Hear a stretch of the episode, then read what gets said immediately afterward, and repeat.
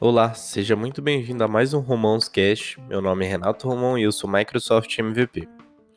Bom, nesse episódio você vai entender e a gente vai conversar um pouquinho sobre não apenas um bot, mas uma inteligência artificial na Power Platform.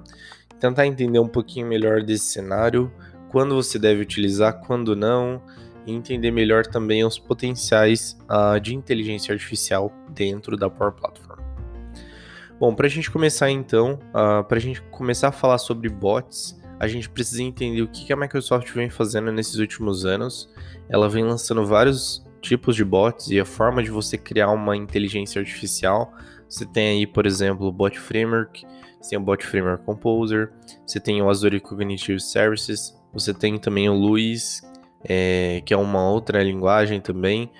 Então, e você também tem a questão do Power Virtual Agents. Então, por que, que a Microsoft vem lançando vários bots para dentro das tecnologias Microsoft? E será que eles não geram uma concorrência entre si? Sim, eles geram uma concorrência entre si, mas é proposital dentro da Microsoft esses lançamentos, porque cada bot tem o seu próprio objetivo. Você pode ver, por exemplo, o Bot Framework Composer ou o Bot Framework mesmo, ele tem mais uma parte de codificação, tem uma parte C Sharp, tem uma parte, se você entende um pouquinho de Node, de JavaScript e tudo mais, então tem uma abordagem um pouco mais pro developer. Então, quem é mais desenvolvedor tem uma facilidade maior de utilizar essa ferramenta. Ah, o Azure Cognitive Service são mais pessoas voltadas para o mundo Azure. Então eu já conheço de Azure, já conheço de códigos também. Então cada um tem a sua abordagem, cada um tem o seu foco e um acaba não atrapalhando o outro, porque dependendo do seu cenário da sua empresa, você vai implementar um tipo de bot ou outro tipo de bot. E esse último que a Microsoft lançou é, foi o Power Virtual Agents, que é, está dentro da Power Platform, e é o que a gente vai tratar aqui hoje, porque a Microsoft lançou ele em novembro de 2019, não com o objetivo de ser mais um bot, mas ele tem um diferencial enorme que é a parte de low code.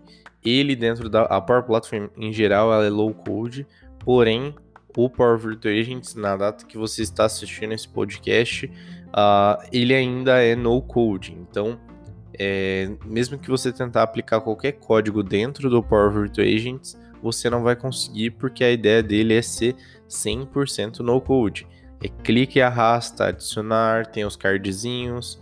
É, se você quiser adicionar código, você pode. Você pode estender para o Bot Framework, você pode estender para o Bot Framework Composer, você pode estender ele com Power Automate, integrar com o Luiz, com o Azure Cognitive Service. Então, você pode implementar códigos, mas ele por si só é sem código nenhum. Qual que é o benefício do Power Virtual Agents? Ele é muito fácil de implementar, tem uma integração enorme uh, com vários tipos de canais, então você pode ver que na parte do Power Virtual Agent, se você for procurar lá quais canais, quais lugares eu posso publicar o meu bot, você pode publicar no Facebook, você pode publicar no WhatsApp usando o Twilio, você pode publicar, por exemplo, dentro do Telegram, você pode publicar dentro do Microsoft Teams, que tem uma integração enorme. Inclusive, se você quiser desenvolver direto para o Microsoft Teams, você tem a questão de benefício de licença dentro do Microsoft 365. Então, você tem uma série de benefícios só pensando em canais. Porque eu tenho uma facilidade, eu vou lá, edito meu bot, publico e em 30 minutos ele está replicado em todos os canais. Se eu tenho o mesmo bot que eu desenvolvi, eu consigo colocar ele dentro do Facebook, dentro do WhatsApp, e ele vai utilizar a mesma lógica. Não preciso ficar desenvolvendo e pensando em criar bots diferentes.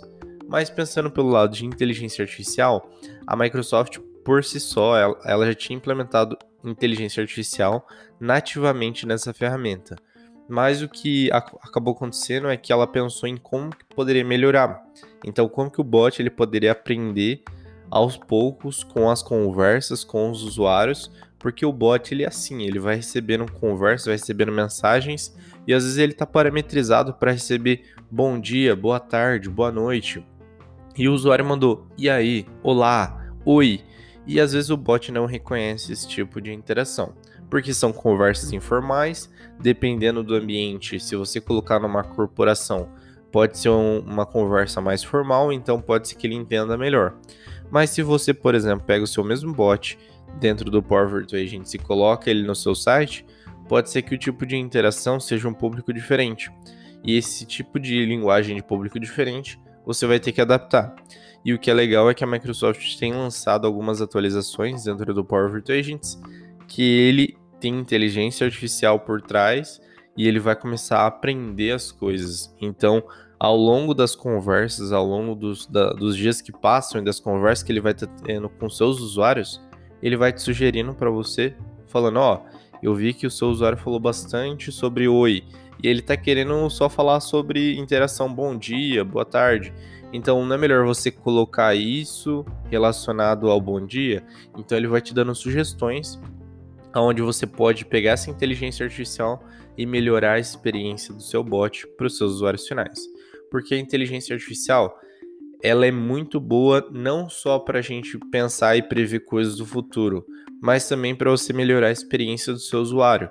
Quando você melhora a experiência do seu usuário, o seu produto vai ter mais satisfação para os seus clientes e também o seu serviço vai ser melhor entregável para os seus clientes também. Então, pensando um pouquinho de inteligência artificial, é, o Power Virtual tem um grande potencial de integração com outras ferramentas também, mas ele por si só já tem uma grande inteligência por trás daquela simples ferramenta de clique e arrasta. Bom, esse foi o episódio de hoje.